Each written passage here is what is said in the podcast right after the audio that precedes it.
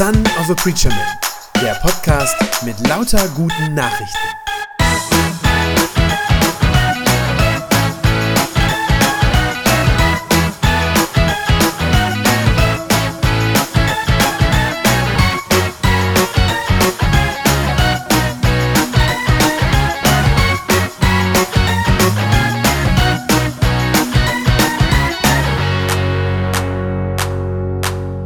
Was ist das Ziel deines Lebens? Oder ich könnte auch fragen, worauf lebst du hin? Ich muss leider heute Morgen anfangen äh, mit einer schlechten Nachricht für uns moderne Menschen, die wir hier so sind, also eigentlich für uns alle. Unser modernes Denken heutzutage ist ja sehr individualistisch geprägt. Das heißt, so wir als moderne Menschen haben so immer den Anspruch und das Selbstbild auch, ich entscheide über mein Leben. Also diese Frage, die ich euch gerade gestellt habe, wofür lebst du, nicht? Da würden wir normalerweise sagen, oh, das ist natürlich sehr individuell und das kann ich ja wohl irgendwie selber bestimmen, entscheiden, wie auch immer. Ich entscheide, wo es hingehen soll, ähm, welchen Beruf ich lernen will, wen ich liebe, wen ich heirate. Wir wollen selbstbestimmt leben. Das ist ein ganz hohes und ganz wichtiges Gut, glaube ich, gerade heutzutage. Mehr als, glaube ich, jemals zuvor in der Geschichte der Menschheit. Und wir meinen dann in der Regel auch, wir könnten auch das letzte Ziel unseres Lebens selbst bestimmen und uns aussuchen. Also das, wofür wir leben. Auch das meinen wir oft, könnten wir am Ende selber in die Hand nehmen, selber entscheiden. Und die schlechte Nachricht an uns moderne Menschen heute Morgen ist, das stimmt nicht. Das ist nicht wahr. Wir bestimmen am Ende nicht frei und selbstbestimmt darüber, wofür wir letztlich leben. Wir entscheiden natürlich ganz viele Dinge in unserem Leben, das ist völlig klar. An vielen Stellen können wir ja nicht nur was beeinflussen, sondern können tatsächlich auch, äh, auch weitreichende Entscheidungen treffen. Aber dieses, dieses Letzte, Ziel sozusagen, dieses Wofür lebst du, das bestimmen wir nicht frei darüber. Das wird in dem Text, in dem, was der Paulus an die Christen in Rom geschrieben hat, gerade sehr deutlich. Da wird klar, es gibt nur zwei Möglichkeiten. Es gibt nur zwei Möglichkeiten, für die wir leben können. Entweder leben wir für Gott als Ziel unseres Lebens. Oder, so sagt Paulus das hier in dem Text, wir leben für die Sünde. Das sind die beiden Alternativen. Entweder wir leben für Gott oder wir leben für die Sünde. In dem Vers 6 stand, als gute Nachricht natürlich formuliert, dass Paulus sagt, wir müssen jetzt nicht länger Sklaven der Sünde sein. Ja, das heißt aber, bisher waren wir genau das. Sklaven der Sünde. Wir haben bisher für die Sünde gelebt, ohne dass wir die Wahl gehabt hätten, irgendetwas anderes herzunehmen und das sozusagen zum, zum Ziel, zum letzten Ziel unseres Lebens zu erklären. Es ist ein ganz wichtiger Gedanke auch gewesen für Martin Luther. Der hat genau dieses, dass wir es nämlich am Ende nicht frei entscheiden, worauf wir zugehen, war für ihn ganz, ganz wichtig. Er hat in dem Zusammenhang mal, äh, Luther hat ja immer so eine sehr bildhafte, kräftige Sprache benutzt, er hat da in dem Zusammenhang mal von einem Reittier gesprochen, das wir alle seien. Also der Mensch ist ein Esel, ein Reittier. Und als Reittier sucht man sich den Reiter nicht selber aus, sondern man wird geritten. Und Luther sagt eben entweder von Gott oder vom Teufel, so sagt er das. Das sind sozusagen die beiden Möglichkeiten. Und der Esel sucht sich das nicht selber aus. Das klingt nicht gut und klingt nicht schön und das läuft allem zuwider, was wir so gerne hätten als moderne Menschen. Aber die Wahrheit ist, das letzte Ziel unseres Lebens, da sind wir eben nicht selbstbestimmt, wie wir das so, sonst so gerne sind, sondern da sind wir eben fremdbestimmt. Paulus sagt, wir leben entweder für Gott oder wir leben für die Sünde. Jetzt ist mir klar, dass dieses Wort Sünde natürlich gar nicht so ein einfaches ist. Es ist ein Wort, das sehr oft missverstanden worden ist und auch immer noch missverstanden wird, obwohl es eigentlich gar nicht so schwierig ist. Deswegen glaube ich, muss ich ein paar Takte zu diesem Begriff sagen, was das überhaupt heißen soll. Ähm, eigentlich ist es einfach. Eigentlich ist es einfach zu verstehen. Sünde ist alles das, was zwischen mir und Gott steht. Alles das, was mich von ihm trennt. Sünde kann man sich vorstellen, ist wie so eine Mauer. Eine sehr hohe Mauer, über die ich von mir aus nicht rüberkomme. Die steht zwischen mir und Gott und ich komme da aus eigener Kraft nicht drüber. Was das eigentliche Problem bei der Sünde ist, kann man sehr schön an dem englischen Wort für Sünde sehen. Kennt ihr das alle? Das englische Wort für Sünde? Sin. Ne? S-I-N. Und wenn man nur rein äußerlich, nur auf die drei Buchstaben schaut, wenn man sich nur rein äußerlich das englische Wort für Sünde anguckt, sieht man daran, was das Problem von Sünde ist. Sin is I in the middle. Ich in der Mitte. Ich. Das ist das Problem bei Sünde. Das ist das, was die Sünde mit uns macht. Es geht um mich. Es geht immer die ganze Zeit und nur um mich.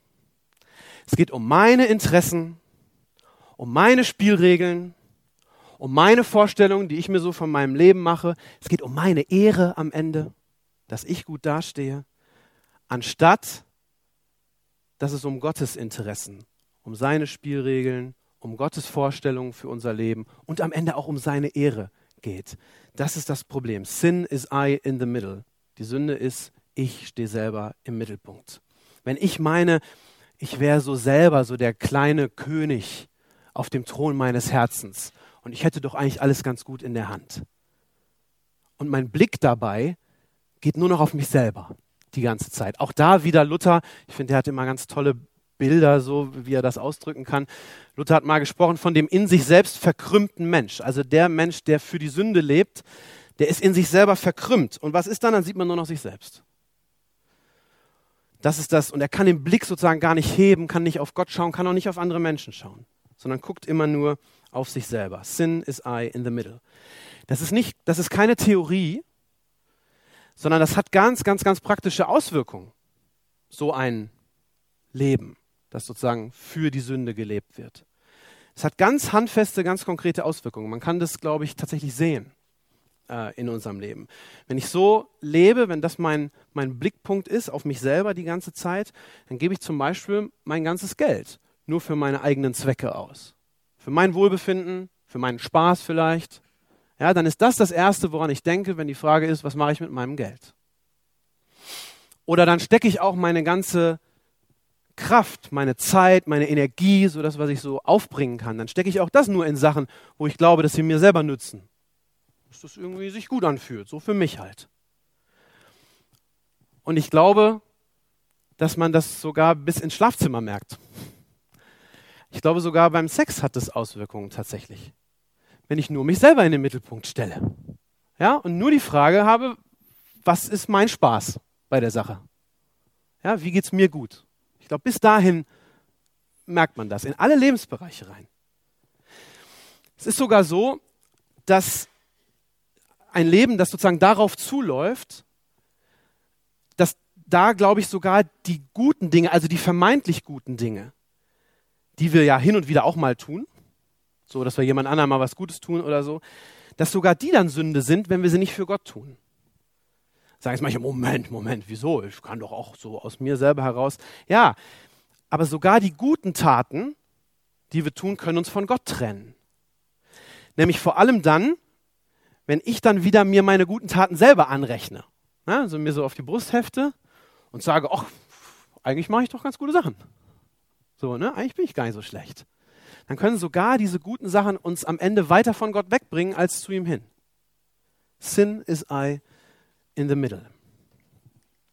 Okay, das war jetzt alles ein bisschen negativ. Wenn ihr das Gefühl gehabt habt, meine Predigt war bis jetzt ein bisschen Depri, dann okay, dann ist die gute Nachricht, ihr, äh, eure Ohren funktionieren und ihr habt gut zugehört.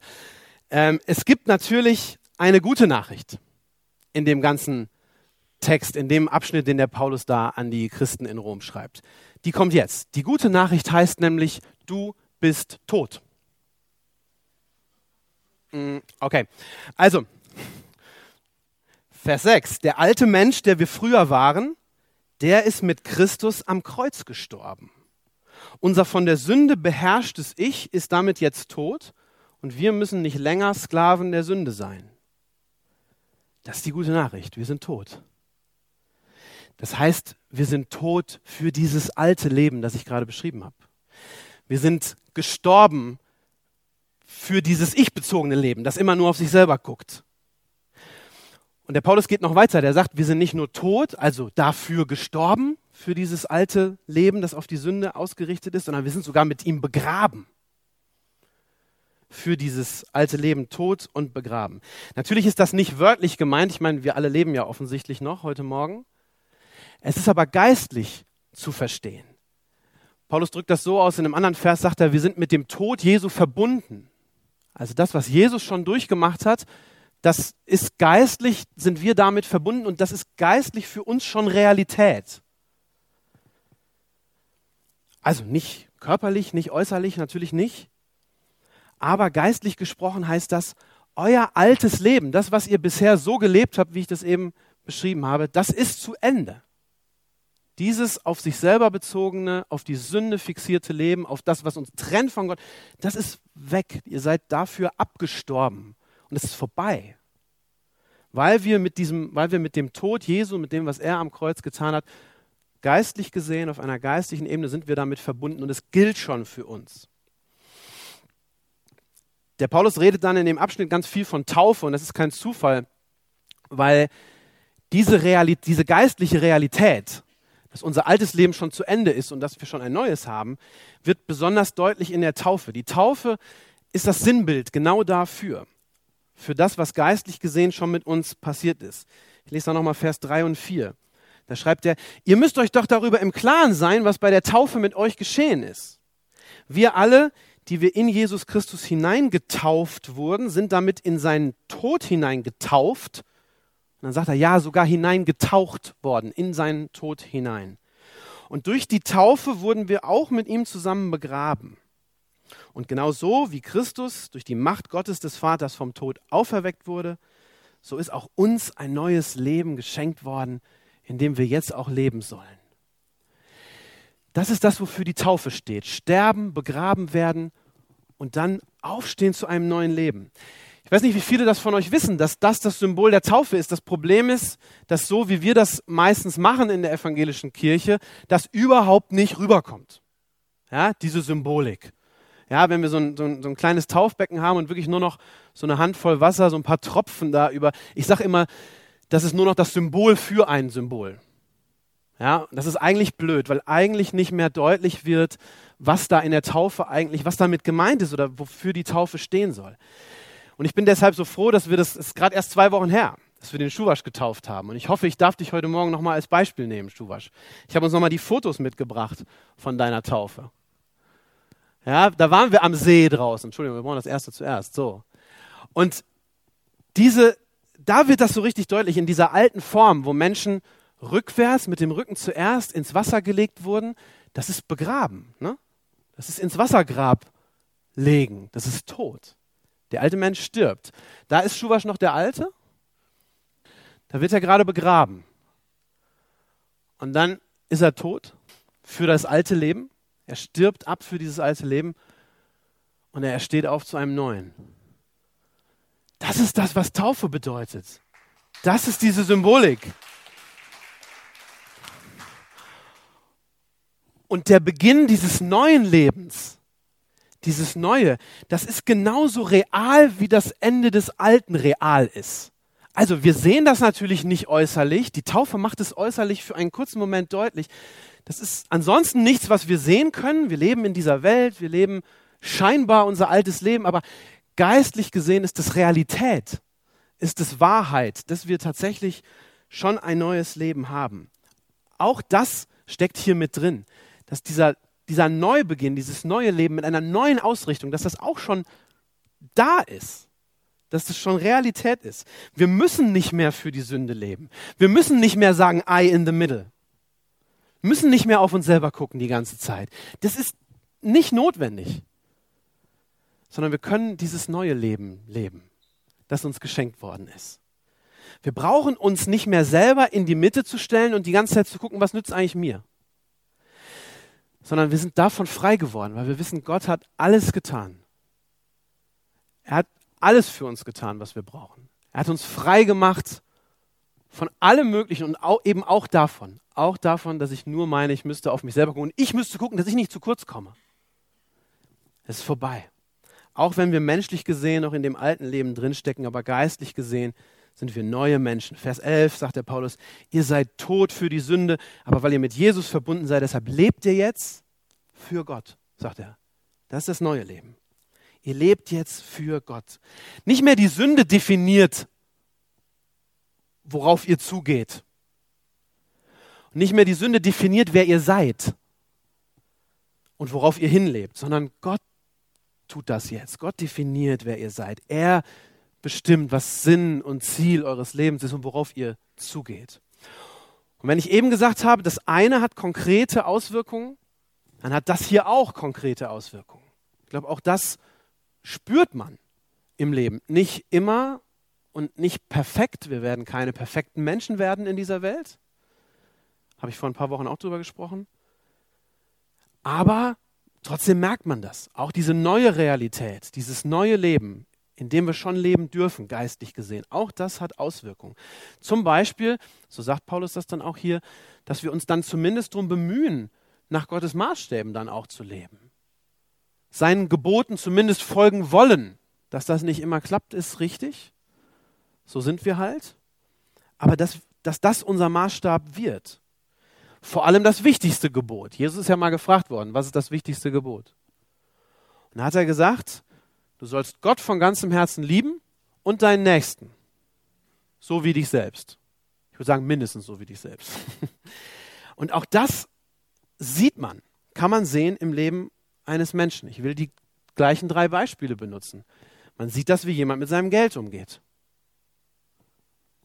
Ob er das nur für sein eigenes Vergnügen einsetzt oder sagt, nee, ich habe so viel von Gott bekommen, ich bin so überreich beschenkt, ich kann teilen und ich will das auch. Ich will was abgeben für die Menschen, die es nötig haben. Genauso mit meiner, mit meiner Kraft, mit meiner Lebenszeit und Energie, die ich habe. Stecke ich nicht mehr nur in alles, was, was mir gut tut und mir nützt, sondern ich frage, was wünscht sich denn Gott von mir und was nützt den anderen Menschen, denen um mich herum? Und auch beim Sex. Ich will nicht mehr nur selber meinen Spaß haben und irgendwie was bekommen, sondern ich will auch was geben, Liebe geben, so dass das wirklich deutlich wird. Ja, es geht nicht nur um mich, es geht auch um den, um den anderen oder mindestens so um den anderen. Das ist ein Riesenunterschied zwischen diesem alten Leben, das in der Taufe sozusagen ersäuft wird oder abstirbt, und diesem neuen Leben, dieses neue Leben für Gott. Es ist ein Riesenunterschied. Die wunderbare Nachricht ist, dass das alles schon erledigt ist dass das alles schon hinter uns liegt, dieses Leben für die Sünde, darauf zugehen und so. Und dann eben auch dieses Absterben, das Begraben werden und das Wiederauferstehen. Das liegt, wenn wir Christen sind, wenn du Christ bist, dann gilt das für dich, das ist alles schon hinter dir. Das ist erledigt. Du brauchst dieses alte Leben nicht mehr.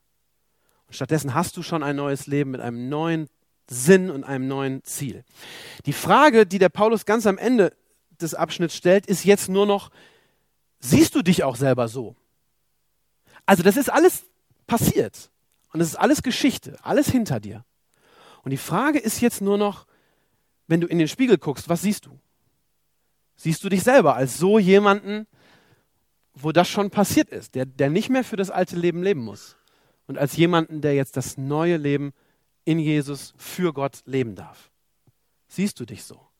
sagt Paulus in dem, in dem Vers 11. So müsst ihr von euch selber denken, schreibt er in der guten Nachricht-Übersetzung, klingt das so. Ihr müsst so von euch selber denken, dass ihr tot seid für die Sünde und dass ihr jetzt lebt für Gott. Das ist das, was wir sozusagen annehmen müssen für uns. Und diese geistliche Realität, die wie gesagt ja manchmal nicht so gut zu sehen ist, oder nicht immer zu sehen ist jedenfalls, dass wir diese geistliche Realität aber höher stellen als das, was wir um uns herum die ganze Zeit sehen und wahrnehmen. Das ist, glaube ich, ein bewusster Akt, dass man sich selber immer wieder sagt, ja, ich will das und ich will das, das, was Gott über mein Leben sagt, das erachte ich als höher und als wichtiger und als richtiger als das, was ich selber über mein Leben sage und was vielleicht auch alle möglichen anderen Leute über mein Leben zu sagen haben. Also, das ist die Frage. Bist du bereit, die geistliche Wirklichkeit Gottes über dir, die sozusagen höher anzusiedeln und zu sagen, ja, das ist die Wahrheit, als das, was so immer vor Augen ist und dieses alte Leben, in dem wir ja irgendwie sozusagen weltlich gesehen dann doch auch noch drinstecken? Das ist die Frage. Wenn du in den Spiegel schaust, sollst du dir das selber sagen. Ich bin ein neuer Mensch mit einem neuen Leben. Ich habe ein neues Ziel in meinem Leben und dieses Ziel heißt Gott. Für ihn lebe ich. Wir Menschen, wir sind ja leider vergessliche Wesen. Und das kann einem manchmal so wegrutschen, diese, dieser Gedanke oder diese geistliche Wahrheit. Und dann ist die Taufe genau die Erinnerung daran. Ihr habt es ja gerade gesehen. Das ist der eigentliche Sinn der Taufe, uns daran immer wieder zu erinnern. Die Taufe, dieses Symbol für Sterben, Begraben werden und Auferstehen, das ist das, was uns daran erinnern kann. Wenn du getauft bist, herzlichen Glückwunsch, du bist schon tot. Dein altes Leben ist zu Ende. Und du lebst ein neues Leben mit einem neuen Ziel.